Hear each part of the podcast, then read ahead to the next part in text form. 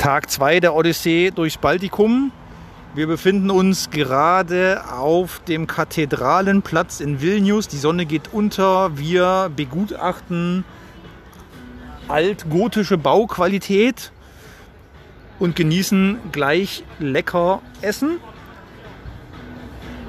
und fassen den Tag wie gestern per Interview zusammen. Mein Name ist der rasende Reporter und ich befrage als erstes die ältere Dame der Reisetruppe Anne Wobs, wie sie denn den heutigen Morgen empfunden hat.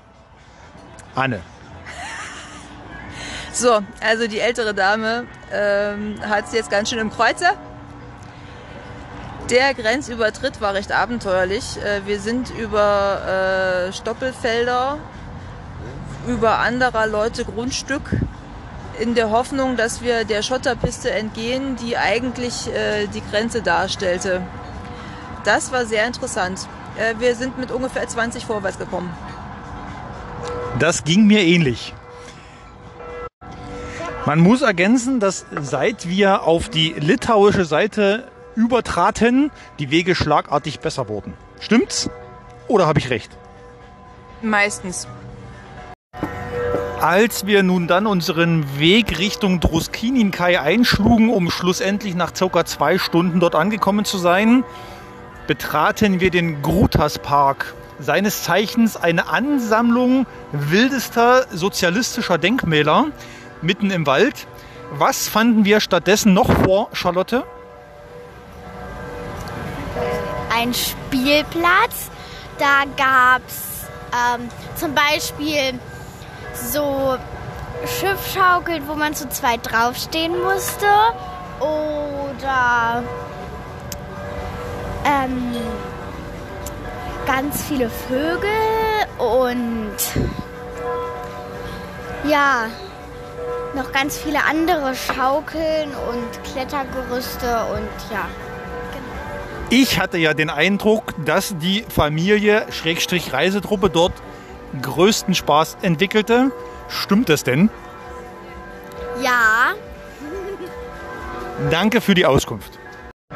Als wir nun dann den Spielplatz Schrägstrich Gruterspark schweißgetränkt verließen und ins kühle Auto stiegen, nahmen wir die Fahrt nach Trakai auf. Das ist ein Vorort ungefähr eine halbe Stunde vor Vilnius wo wir uns die Inselburg anschauen wollten. Wir hatten eigentlich vor, das mit einem Segelboot zu machen, wo ein Skipper uns durch die Gegend schifft auf dem See, aber wir haben viel co eine coolere Sache rausgefunden und zwar Herr Wurps, Oskar, Doppelpunkt. Also, wir sind dann Tretboot gefahren, einmal um die Insel rum und das war ziemlich spannend. Wie war denn das Wasser so? Kalt. Kalt, aber irgendwann angenehm. Also ich als Skipper höchstpersönlich bin ganz schön in der Sonne gebrutzelt worden, obwohl es nur 27 Grad waren. Deswegen haben wir die Stunde nicht ganz ausgereizt. Der letzte Teil unserer heutigen Reise trieb uns nun also die halbe Stunde, die ich bereits erwähnte, nach Vilnius in die Hauptstadt.